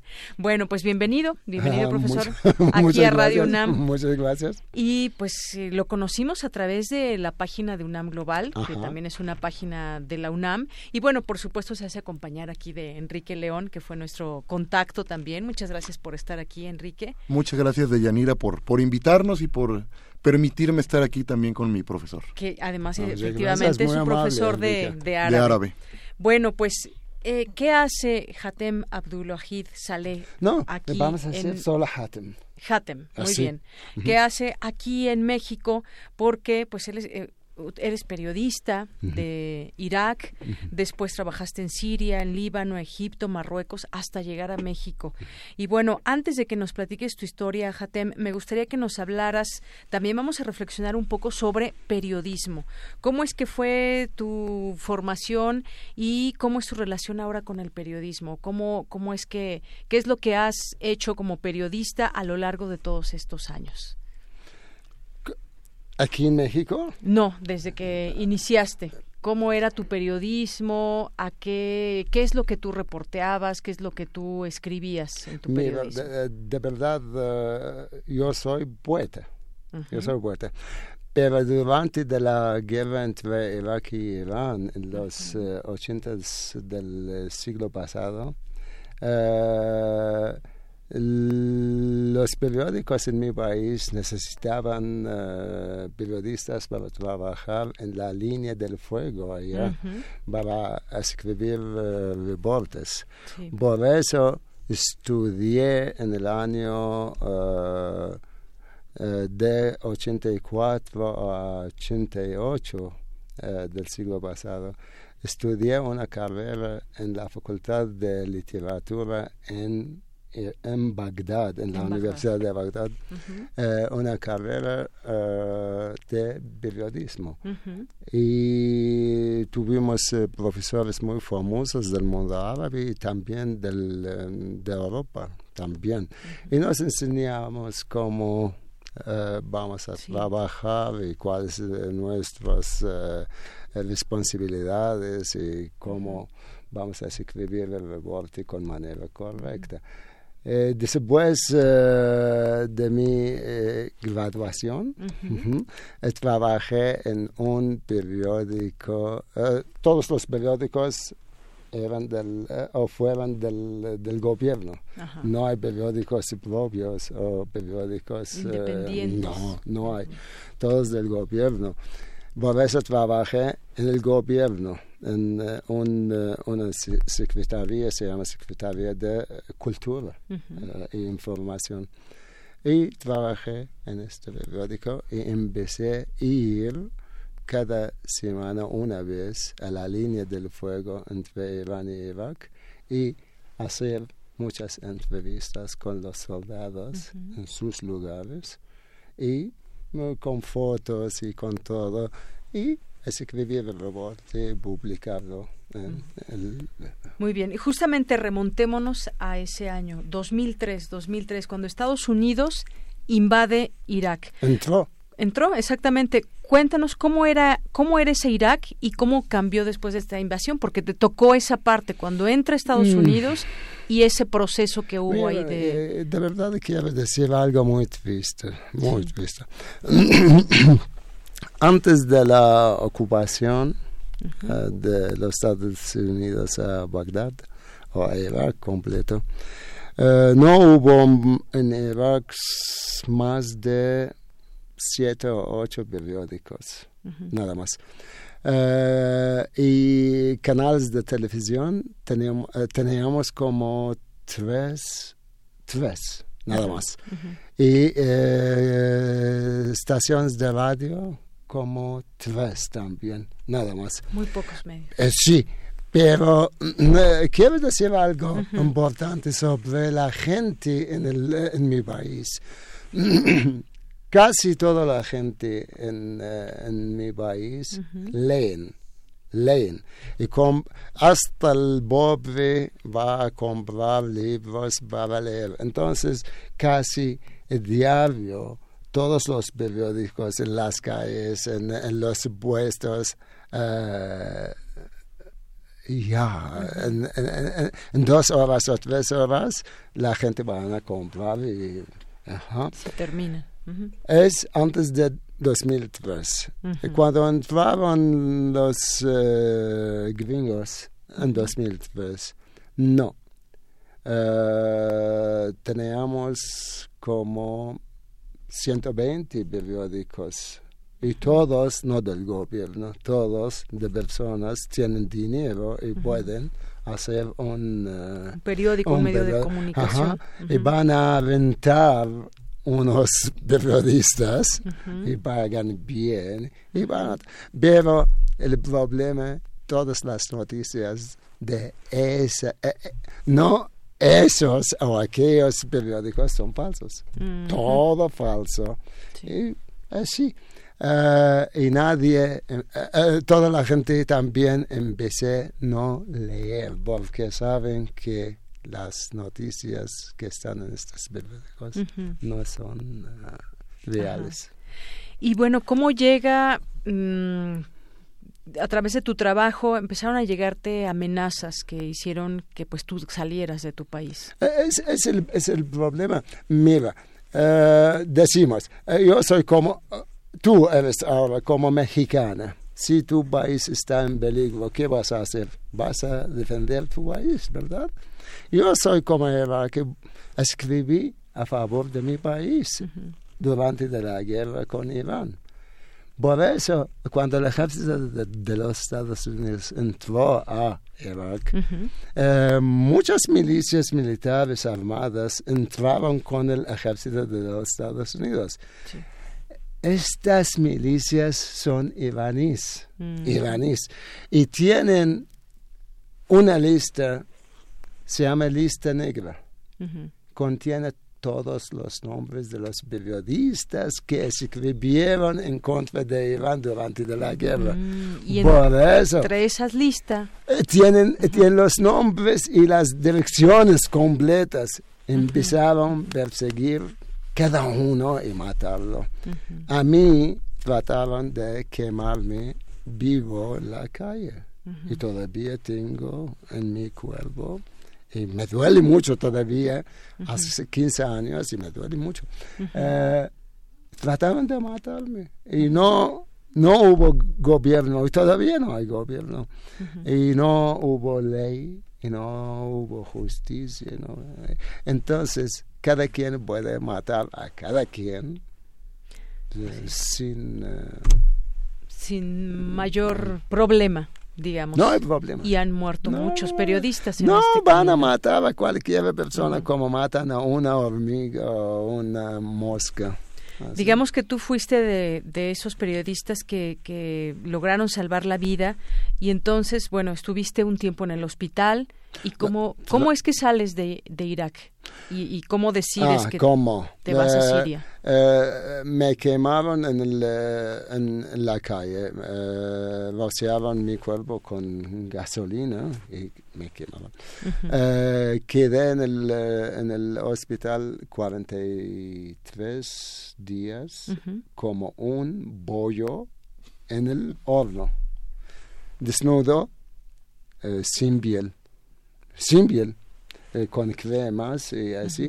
Y yo grito, eh, quiero que quitan eh, Que te quitaran esa parte mi, de- mi de tu mano cuerpo por el me- dolor. porque me duele mucho Eh, un día un em- enfermo entró a mi eh, yo estaba en una habitación solo Ujú. porque eh, tenían miedo que mis eh, mis ¿Tus heridas? eh, ajá, Ajá. van a Infectarse. a- sí porque muy muy muy muy peligroso Ujú. sin sin sin bien Eh, y me dijo hay unas personas militares que quieren eh, entrar para visitarte y yo no tengo amigos militares y le dije mira yo no tengo amigos me dijo entonces ellos de las mil- milicias que hicieron este ellos saben que tú todavía estás vivo Y y van por ti. entrar y pueden inyectar el, el- el- el suero, con están- algo y van a matarte.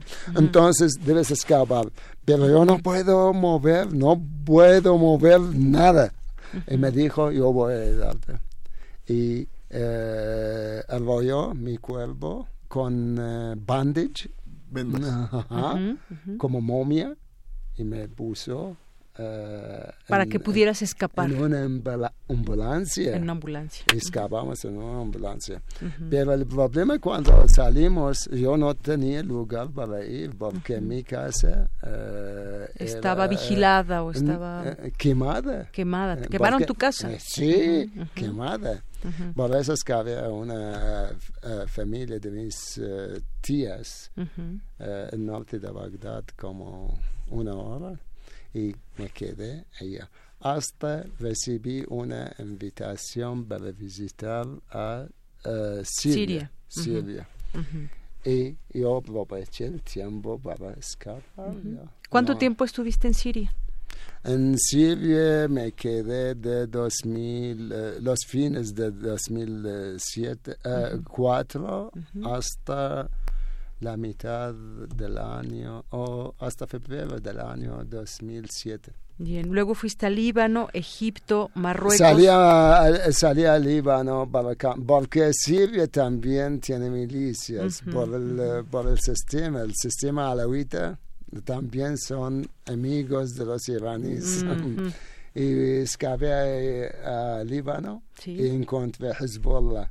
También es una parte. de- y escapé a Egipto. Egipto. Y la vida en Egipto muy difícil, de verdad. Ujú. Por eso hablé con, eh, con una amiga en, eh, en Marruecos y ella tiene relaciones con, la, eh, con el...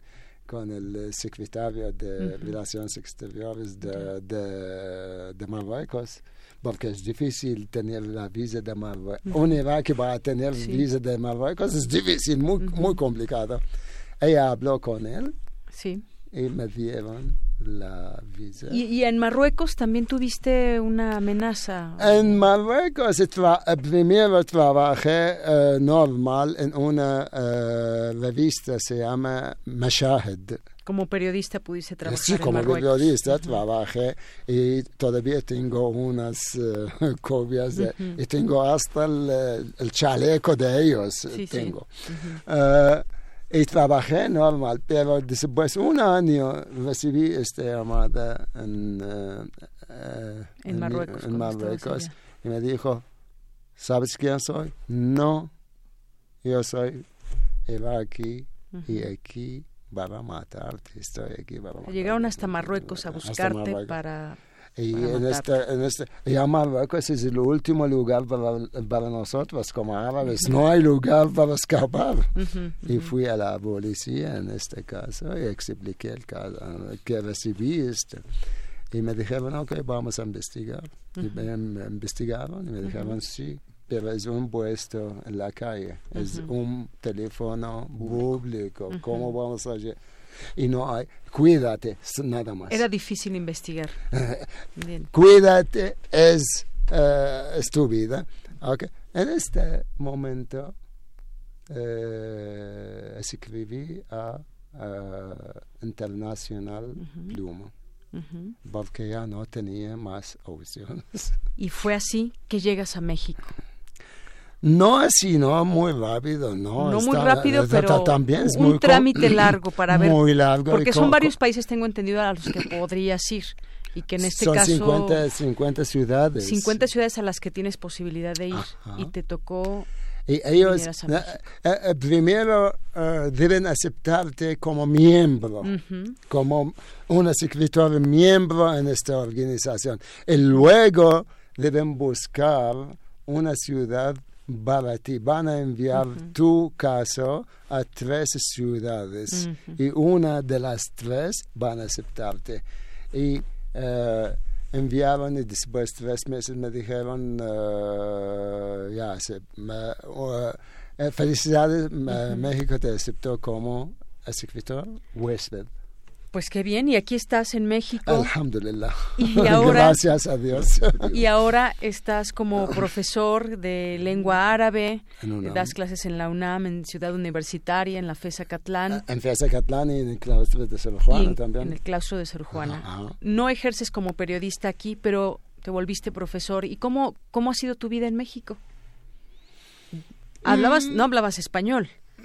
¿Qué tan difícil fue aprender la lengua? O... Mira, cuando, cuando, cuando llegué no hablaba nada, no sabía nada.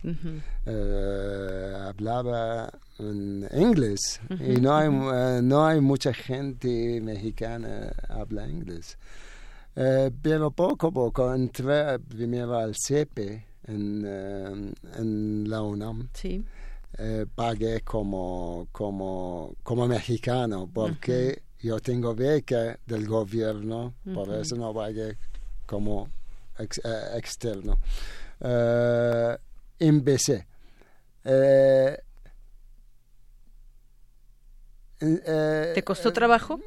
Sí, sí, porque en mi país no hablamos el español nunca. La primera lengua es árabe, la segunda es inglés y la tercera es francés. España está muy, muy lejos, muy lejos. no es una lengua que aprendan allá. No entiendo qué significa sí. No significa qué significa hola. No sé qué. qué eh, pero poco a poco. Ajá. Estudié como un año en el CEPE. Pero eh, después de este año hice el examen de, profesores eh, en, en, el COEL y salí con eh, un nivel eh, alto. Muy bien. Por eso en el cielo me dijeron, hay un lugar para ti, ven. ¿Y cómo ha sido tu adaptación en esta época, en este momento más bien, en este momento de tu vida? ¿Cómo es ahora? ¿Piensas en algún momento regresar a tu país? No. Eh, ¿Tu familia? ¿Dónde, dónde queda? me imagino que extrañarás todo, muchas cosas. El, programa del uh, ICORN se llama ICORN, es en Noruega. ICORN significa ciudades para escritores uh, perseguidos en sus países.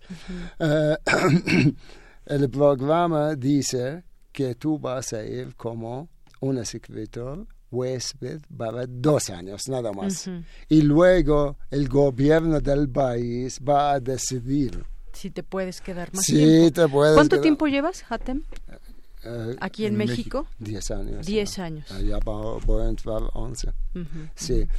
Eh, entonces, eh, en la ley tenemos dos años, nada más. Y yo tenía miedo, yo, yo conté a mi amigo Enrique, eh, tenía miedo de regresar a mi país porque van a matarme.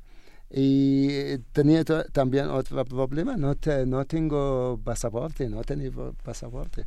Y la embajada de Irak eh, que está aquí en México no quiere renovar mi... Eh, y me dijeron, si quieres renovar tu, tu, tu pasaporte, debes regresar a Irak. En la migración me dijeron, cuidado.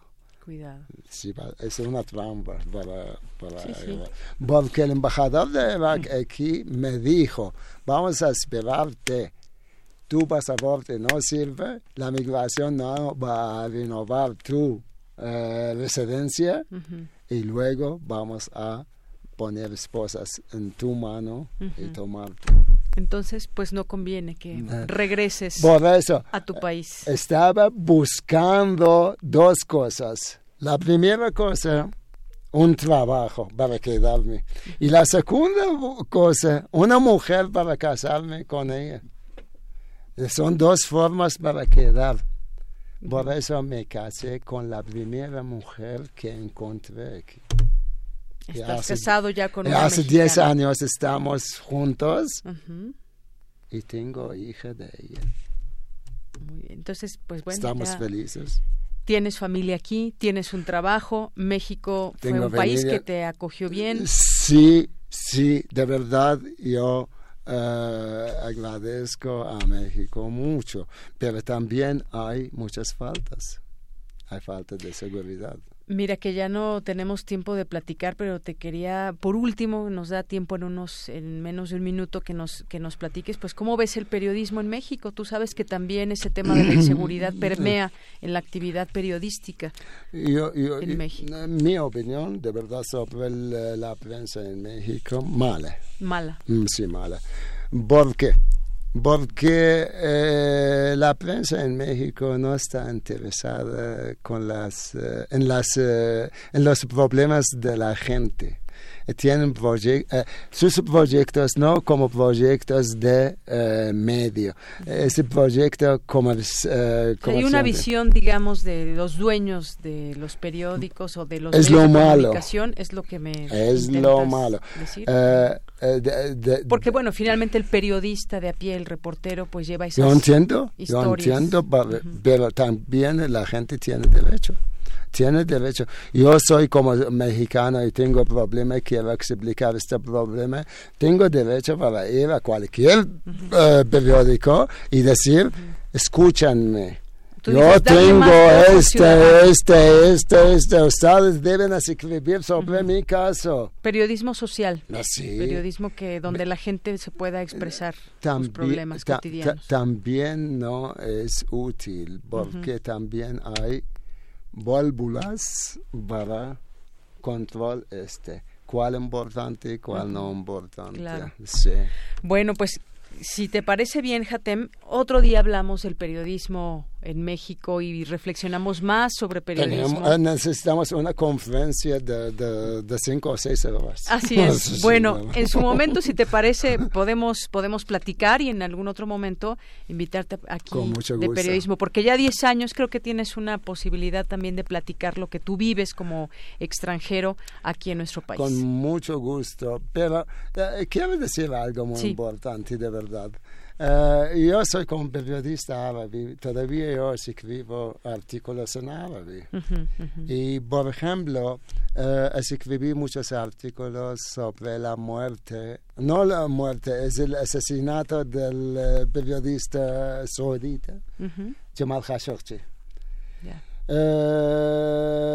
pero um, los mexicanos que trabajan con la Embajada de Arabia aquí, me enviaron mensajes muy graves. Prefieren que no escribas al respecto. Bien. Y no pues, puedo decir más. No podemos decir más. Pero bueno, seguiremos en otro momento platicando. Jatem, muchísimas gracias por estar aquí con nosotros Muchas también. Gracias. Enrique de León, gracias, por venir. Jatem Abdullahid Saleh. Abdullahid Saleh. Muy bien, muchas gracias. Bueno, pues gracias por venir y continuamos. Muchas gracias. Muchas gracias. Porque tu opinión es importante, síguenos en nuestras redes sociales, en Facebook como Prisma RU y en Twitter como arroba PrismaRU. Relatamos al mundo. Relatamos al mundo.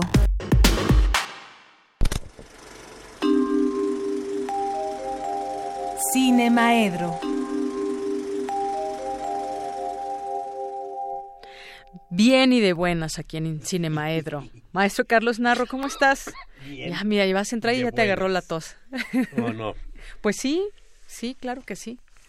Hay muchos motivos para estar bien, también algunos para no estar tan bien, pero... Cuéntame uno para estar bien. Para estar bien, a ver, pues que tenemos ya una canasta alimentaria más amplia. ¿O te puse de malas? no, hombre.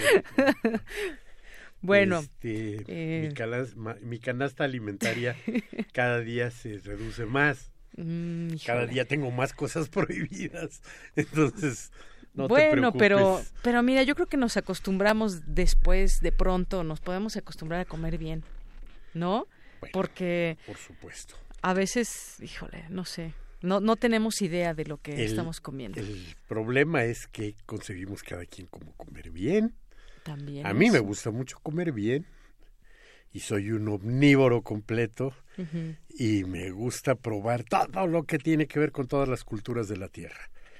Entonces creo que son pocas las cosas que me faltan por ahí de probar.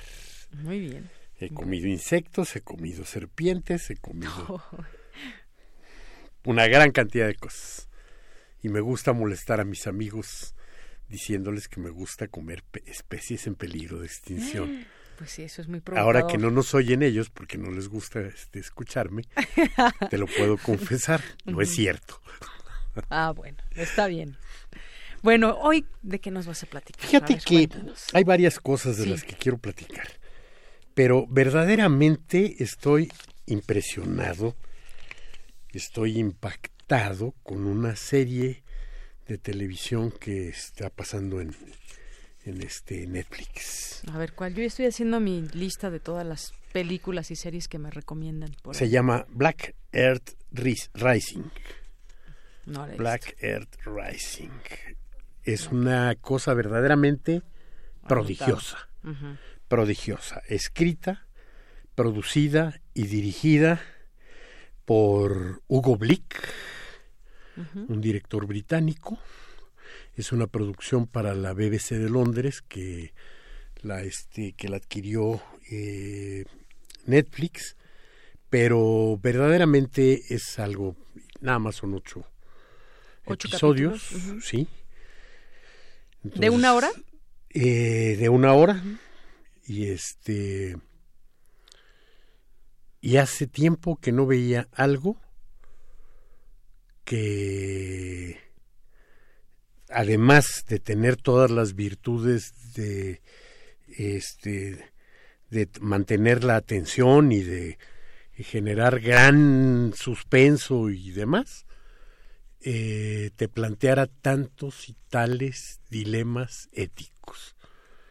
Es una serie que tiene que ver con el genocidio de los años 90 en Ruanda, pero desde una visión eh, de la legalidad y de lo que implicaron las intervenciones de distintos países, señaladamente Francia y Inglaterra, y para ir encontrando las responsabilidades en el genocidio de y es un thriller político tremendo y con unas actuaciones verdaderamente impecables, maravillosas.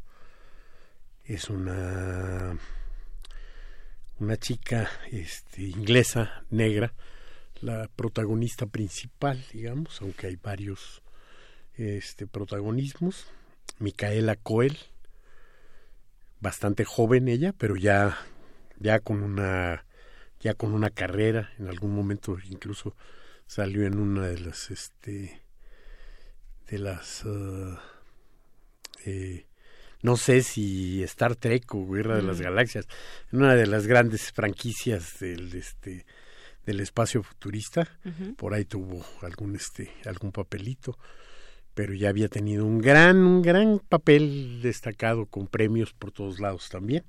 En otra serie también de la, de la BBC de Londres, algo que se llama algo como, como de mascar, chewing gum. Y este y también está John Goodman, ese gran actor que este que presta su voz a tantas cosas en los dibujos animados el Pedro Picapiedra de, los, de, la, de la película de los Picapiedra. Pero es uno de los actores consentidos de los hermanos Cohen también. Yo creo que sale como en unas ocho películas de los de los Cohen o sea de hecho vi lo primero que pensé fue en, en los este en los Cohen verdaderamente es una serie que me ha dejado conmocionado me no me pasaba así de estar en algún lado haciendo algo y decir tengo que llegar a terminar de ver eso en la televisión y de seguro te la aventaste en dos días. Me la aventé en dos días. Mira, me la aventé en dos días. así pasa cuando, te picas, quieres terminar en, en, un día, si es posible, pero bueno, ocho horas sí está un poquito difícil, pero quizás en dos. Sí, no, bueno. La podemos terminar. Y, me lo hubiera aventado en un día si no fuera porque ya empezamos clases. Y entonces el martes tenía yo que estar a las siete de la mañana en ciencias políticas. Y entonces por Tenías que dormir un poco. La una de la mañana dije ya es hora de dejar de ver pero sí es, es una, una, una serie verdaderamente sorprendente. Es una serie que te va a conjuntar los que les gustan las, este, las eh, películas de juicios y de todas las cosas legales, las van a encontrar ahí. A quienes les gusta todo el asunto del espionaje, lo van a encontrar ahí. A los que les gusta todo el suspenso, lo van a encontrar ahí. Y verdaderamente con una profundidad y con una vamos terminé de ver el primer capítulo y le puse pausa no, podía yo eh, digerir toda la información contradictoria que este que estaba recibiendo. Y la realización es impecable no me sorprende además el este este Hugo Blick, que lo voy a lo voy a googlear, lo voy a buscar porque supongo que ha hecho muchas cosas ya, pero me pareció notable y notable como las tres cosas que hace, produce, dirige y este y escribe la este la serie. Y todos sus personajes tienen carne y hueso, no hay nada de relleno por ahí, no, o sea, están desarrolladísimos con la complicidad, por supuesto, de sus actores, pero este, yo creo que el gran responsable de la de la serie es este Hugo Blick. Muy bien, bueno, pues ya aquí anotada, hay que pues le invitamos a nuestro radio escucha si quieren ver esta recomendación y que nos platiquen qué les parece. Y pues sí, de pronto darnos tiempo también para ver estas series, además de todo lo que tengamos que hacer. Hay cosas muy interesantes también ahí en, en Netflix. Yo la verdad es que mm, soy de las que no tengo tanto tiempo. Intenté ver Black Mirror, pero pues ya no, hombre. No me tiempo. ¿Esa no te eh, gusta? Sí, cómo no, cómo no, ah. cómo no. Es una serie también poderosa. Y sé que sacaron una película este y que también está en, en Netflix, pero no siempre tengo tiempo de estar buscando las cosas, ¿no? Sí, sí, sí. Y de pronto, bueno, pues este eh, caen porque caen. Entonces, este, quién sabe cómo se va eslabonando ahí, cómo voy ligando de una a otra. Bueno, el domingo vi una película muy buena también, una, una producción Netflix, verdaderamente buena, una película que se llama La Colonia, una película con esta chica que este que era Herminia en este en la saga de Harry Potter, eh, Emma Watson. Emma Watson. La Colonia, una película sobre el golpe de Estado en Chile, o no, en el contexto del golpe de Estado en Chile, sobre una columna, una, una colonia de fanáticos religiosos, pero que fue utilizada para la tortura y para la fabricación de gases tóxicos y cosas, algo así de lo más siniestro de todo el pinochetismo. Y bueno, pues la película es verdaderamente estupenda y cómo de pronto, bueno, cuando la termino de ver, me aparece ahí como propuesta de la propia pantalla por la relación golpe de Estado en Chile, un documental este, sobre Víctor Jara. híjole, ni siquiera me acuerdo cómo se, este, cómo se llama, pero bueno, lo ligué inmediatamente, dije, Ay, pues vamos a ver sigámonos este con el y también te gustó esa de Víctor Jara. ¿Cómo no? También un documental estupendo, un documental en el que este buena parte del, de la guía del documental es la entrevista con Joan, la, la esposa de, de Víctor Jara, y toda su lucha de décadas para conseguir el castigo a los este a los responsables y que finalmente logra que este que se les juzgue. Y estamos hablando de hace un año, ¿no? O sea, se les juzga en el 2017 eh, y, y es una de este las nuevas producciones de Netflix. Sí, sí. Bueno, yo todavía no termino de ver El Chapo, por ejemplo. A mí no me gustó, a ver, yo la, dejé. La, terminaste de la no, a medias? la dejé a medias. Yo todavía no la terminé. ¿Sabes que de pronto me disgusta mucho? Me, disgusta mucho que, que, que, no que no sean claros y que no se pongan a reflexionar. Una de las cosas que yo siempre me planteo es cuando estoy viendo las cosas es a ver de dónde vino la lana, ¿no? O sea, no estás hablando de este de gratis, ¿no? Y, de dónde Te vino la entrever cosas. tú dices, bueno, no tienes por qué ser tan apasionado defensor de un delincuente como este Joaquín Guzmán eh, lo era, ¿no? Entonces, lo único que me queda claro ahí es la sospecha de que el dinero pues, viene de por allá, porque en el fondo hay ahí una intención de enaltecer y que obscurece la verdadera historia de la de las este de todo el tráfico de drogas, ¿no? Cuando te das cuenta, por ejemplo, que ahí el señor de los cielos aparece como una figura este no solo secundaria, sino como un agente del gobierno mexicano infiltrado en los este eh, grupos del narcotráfico, tú dices eso es verdaderamente banal, ¿no? Baladí estar eh, metiendo eso en, en, los guiones, ¿no? O en Narcos México. Narcos México también. Cuando la ves así y al tercer capítulo ya sabes que la el financiamiento viene de la DEA misma y que vas a ver una película que trata de enaltecer la figura de Camarena que por muchos lados se sabe que estaba demasiado infiltrado, demasiado comprometido con los cárteles de la droga. Y entonces ahí es donde dices, porque si vas a hacer una película sobre, sobre narcos políticos, ta, ta, ta, pues o vas a guardar este independencia o no me trates de engañar. A mí que me quede claro quién es tu patrocinador. Entonces, eso es lo que no me gusta de ninguna. Sí, tienes de razón, se enaltecen ciertas figuras, ciertas figuras por encima de las historias o de lo que se pretende mostrar como una realidad. Pero bueno. bueno, pues me, siempre se nos va el tiempo de alguna manera. Y ahora yo quería, lo voy a hacer la próxima semana, este, hablar sobre algo de lo más importante que está ocurriendo en la Ciudad de México, que es Alfred Hitchcock.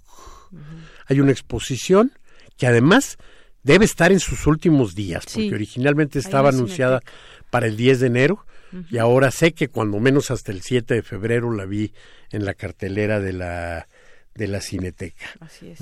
Bueno. Y lo más importante no es tanto la exposición, sino la gran revisión que se está haciendo de películas de Alfred Hitchcock. Y el día de hoy, a las 6 de la tarde en Cineteca Nacional, pasa Notorious. Tuyo es mi corazón, una de las mejores películas de Alfred Hitchcock, una de las películas claves para entenderlo. y todos los días hay alguna película de él, ¿no? Es cosa de buscar el, este, el horario. Aquí los traía, pero... bueno, platicaremos de esto y alguna otra cosa en la próxima el próximo programa del jueves. Así lo haremos. Muchas gracias Carlos. Hasta luego. Tu opinión es muy importante. Escríbenos al correo electrónico prisma.radiounam@gmail.com.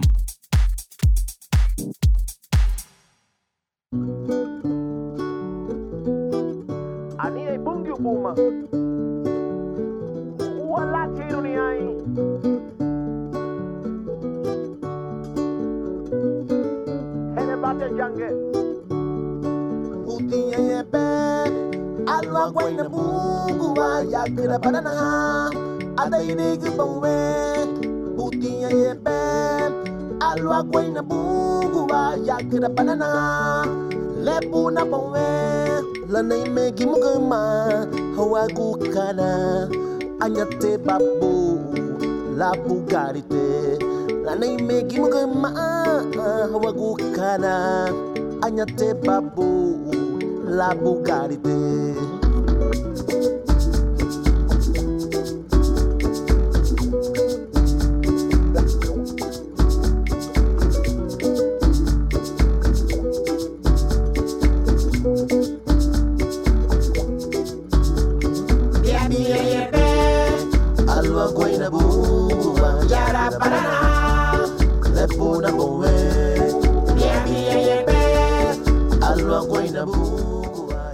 Llegamos al final de esta emisión de este jueves 11 de julio. Les recordamos que mañana tienen una cita con nosotros, ya va a ser viernes a la una de la tarde y los nos escuchamos por esta misma frecuencia 96.1 de FM y les recordamos nuestras redes sociales arroba PrismaRU, Twitter, Facebook PrismaRU. Soy Deyanira Morán y a nombre de todo el equipo gracias, buenas tardes y buen provecho.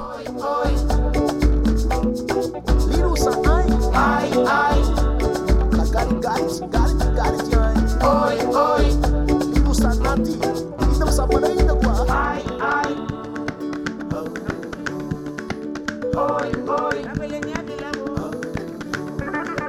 Ai, ai.